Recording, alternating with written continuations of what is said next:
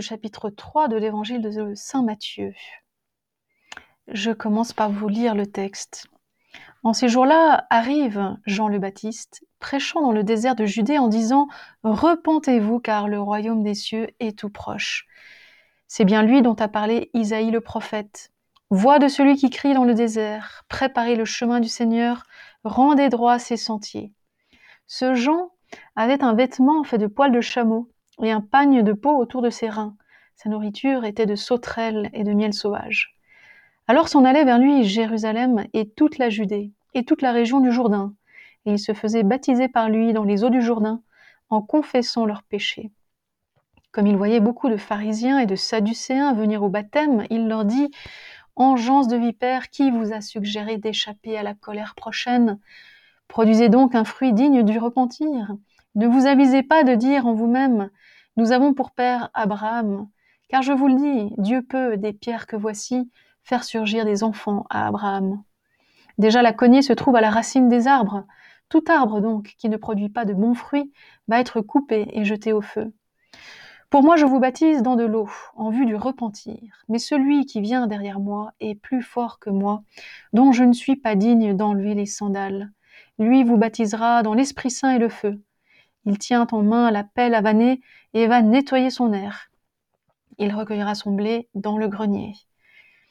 Quant aux balles, il les consumera au feu qui ne s'éteint pas. Alors Jésus arrive de la Galilée au Jourdain, vers Jean, pour être baptisé par lui. Celui-ci l'en détournait en disant C'est moi qui ai besoin d'être baptisé par toi, et toi tu viens à moi. Mais Jésus lui répondit Laisse faire pour l'instant, car c'est ainsi qu'il nous convient d'accomplir toute justice. Alors il le laisse faire. Ayant été baptisé, Jésus aussitôt remonta de l'eau, et voici que les cieux s'ouvrirent, il vit l'Esprit de Dieu descendre comme une colombe et venir sur lui.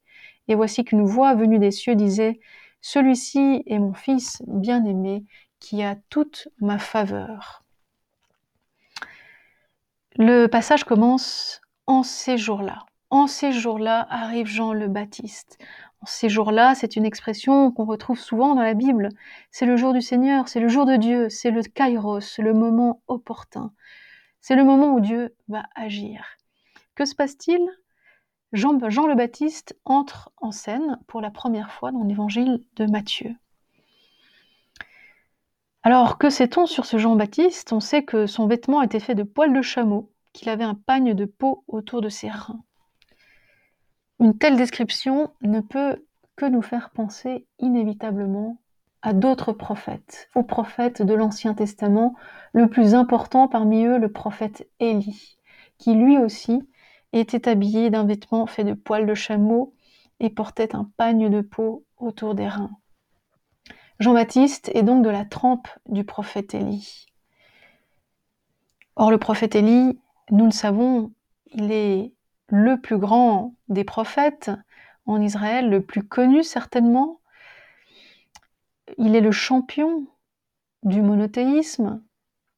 C'est celui qui va permettre euh, d'éradiquer l'idolâtrie en Israël à un moment donné où même le roi avait succombé à cette euh, tentation. Eh bien voilà que Jean-Baptiste est un prophète de la même catégorie. Et il arrive, il arrive en disant Repentez-vous car le royaume des cieux est tout proche. Le repentir, la conversion, convertissez-vous.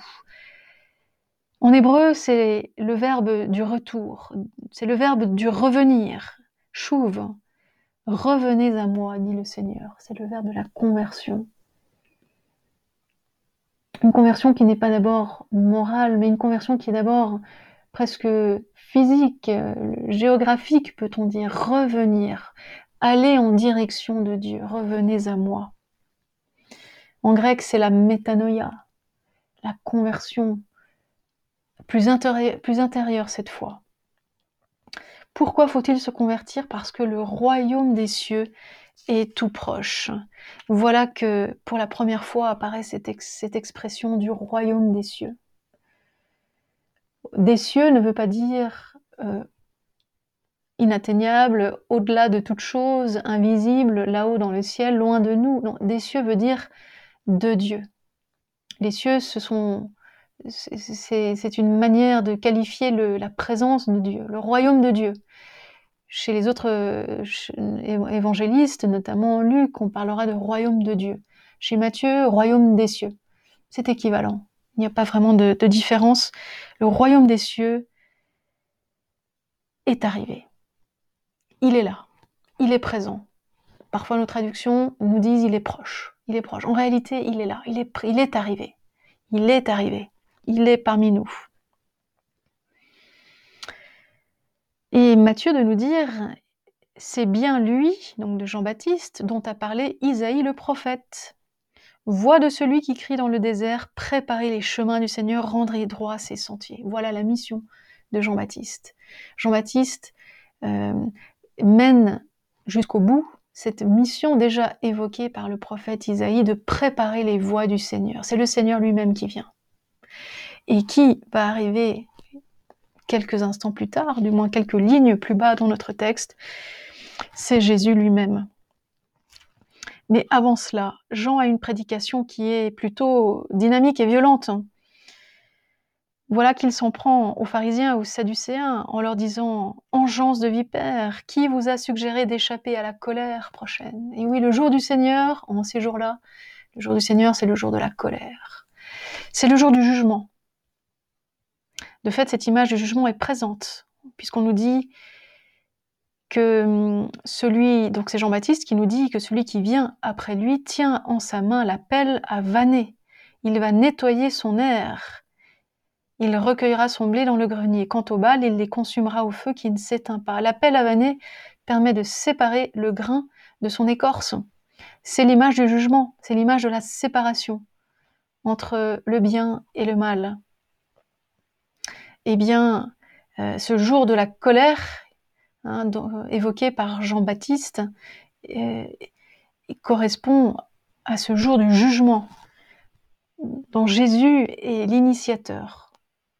C'est du moins ce que nous dit Jean-Baptiste. Et il continue en disant Produisez donc un fruit digne du repentir, donc digne de conversion. Il y a une insistance sur cette euh, conversion, cette métanoïa, ce verbe du revenir, du retour à Dieu.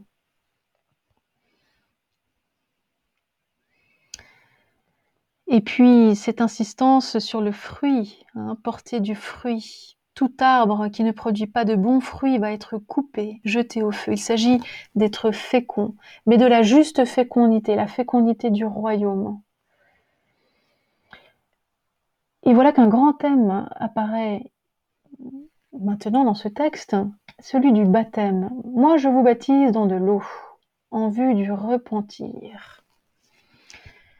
Et puis on nous disait un peu plus haut, au verset 6, que les gens venaient se faire baptiser par Jean-Baptiste dans les eaux du Jourdain en confessant leurs péchés. Confession du péché, baptême de repentir, baptême de conversion, baptême de retour à Dieu. Et un peu plus loin, on nous dit donc on, nous dit, après nous avoir expliqué que Jean baptise dans l'eau, en vue du repentir, eh bien Jésus, lui qui vient, il vous baptisera dans l'Esprit Saint et dans le feu. Alors on a deux baptêmes. Le baptême de Jean n'est pas le même que celui de Jésus. Le baptême de Jean dans l'eau n'est pas le même que celui de Jésus dans l'Esprit Saint et dans le feu. Pourquoi cette insistance et cette distinction entre deux baptêmes? En réalité, c'est une distinction qui est présente dans d'autres textes du Nouveau Testament.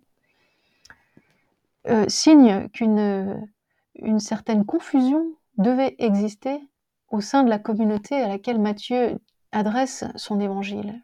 Une confusion de baptême. Et on comprend cela grâce aux actes des apôtres. Aux actes des apôtres, au chapitre 19, on, on peut lire que Apollos était à Corinthe et que Paul arriva à Éphèse. Alors Paul y trouva quelques disciples et il leur dit Avez-vous reçu l'Esprit Saint quand vous avez embrassé la foi? Et ils lui répondirent Mais nous n'avons même pas entendu dire qu'il y a un Esprit Saint. Et Paul leur dit Mais quel baptême avez-vous donc reçu? Le baptême de Jean, répondirent-ils. Paul dit alors Jean a baptisé d'un baptême de repentir, en disant au peuple de croire en celui qui viendrait après lui, c'est-à-dire en Jésus. Et à ces mots, ils se firent baptiser au nom du Seigneur Jésus. Et quand Paul leur eut imposé les mains, l'Esprit Saint vint sur eux et ils se mirent à parler en langue et à prophétiser. Voilà, ce, ce baptême au nom de Jésus, c'est ce baptême dans le feu et dans l'Esprit Saint. Voilà.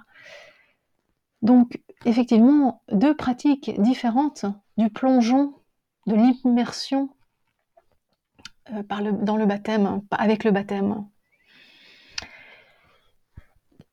Comment se fait ce passage entre le baptême dans l'eau avec Jean et le baptême dans le feu et l'esprit avec Jésus?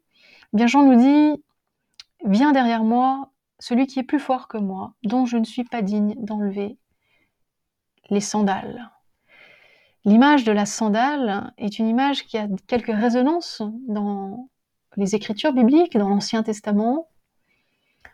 Même si l'image reste un peu mystérieuse, on peut l'expliquer de la manière suivante.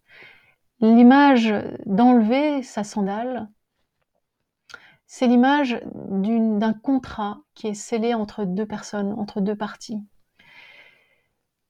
Très souvent, cette image de la sandale pour sceller un contrat est employée pour le contrat du mariage. Quand il s'agit d'épouser une femme, il y a l'image de la sandale apparaît. On trouve cette image dans le livre de Ruth. On la retrouve au livre du Deutéronome au chapitre 25 avec la loi du Lévira. Donc la loi du mariage léviratique. Pourquoi ici cette allusion à la sandale? Je ne suis pas digne d'enlever sa sandale, dit Jean-Baptiste. En fait, celui qui enlève sa sandale, c'est l'époux, c'est celui qui va contracter le mariage.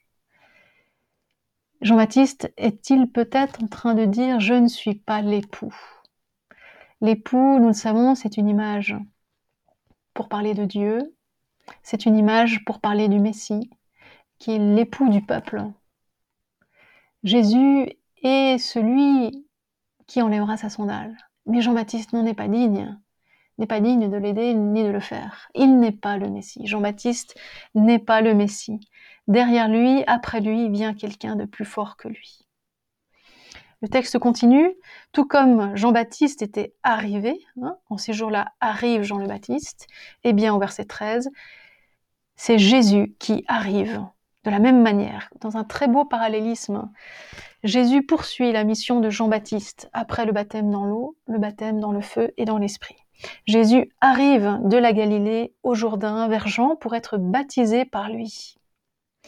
Mais bien sûr, Jean euh, ne veut pas baptiser euh, Jésus, essaie de le, détourner, le décourager. Hein. C'est moi qui ai besoin d'être baptisé par toi, et toi, tu viens à moi. Et oui, c'est que Jean sait que Jésus n'a pas besoin de conversion, de repentir, n'a pas besoin de confesser ses péchés.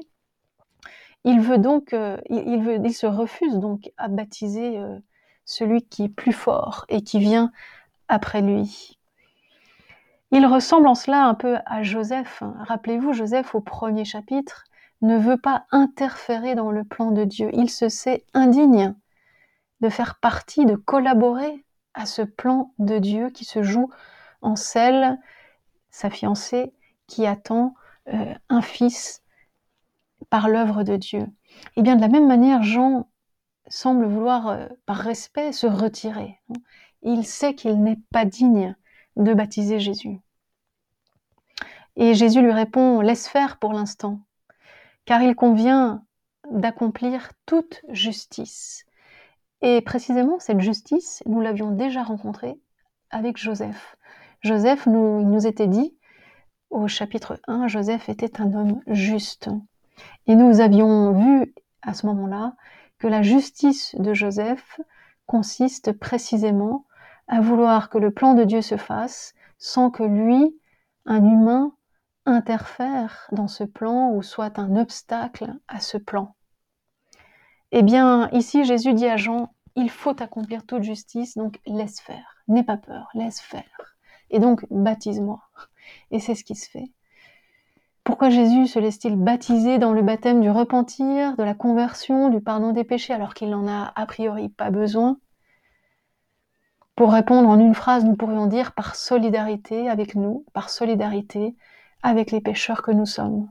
Jésus va s'abaisser. Et de fait, un baptême, c'est un plongeon dans l'eau. L'eau, c'est la mort. L'eau, c'est la mer, c'est la mer à traverser pour sortir d'Égypte. C'est la mer qui nous engloutit, qui veut nous tuer, dont Dieu va nous délivrer, dont Dieu a délivré son peuple au moment de l'Exode. Le baptême, c'est ce plongeon, cette immersion dans la mort, pour en ressortir vivant. Donc, par solidarité avec les hommes pécheurs. Vous voyez déjà là aussi encore une allusion à la passion et à la mort de Jésus. Jésus va vraiment euh, être immergé dans cette mort à la fin de l'évangile. Et lorsque Jésus remonte de l'eau, eh bien les cieux s'ouvrent et il vit l'Esprit de Dieu descendre comme une colombe et venir sur lui. Nous avions parlé d'un baptême dans le feu et dans l'esprit. Eh bien, l'esprit descend sur lui. C'est donc lui qui va baptiser dans l'esprit. Et voici qu'une voix venue des cieux disait, Celui-ci est mon fils bien-aimé, qui a toute ma faveur. Une voix, la voix du Père, puisqu'il évoque son fils, logiquement. Donc, Esprit Saint, Père et Fils, une manifestation ici, une, épiphanie, une manifestation du Dieu trinitaire, du Dieu Trinité, du Dieu trinitaire. Magnifique euh, annonce dès cette fin du chapitre 3 de l'Évangile selon Saint Matthieu, où d'ores et déjà nous comprenons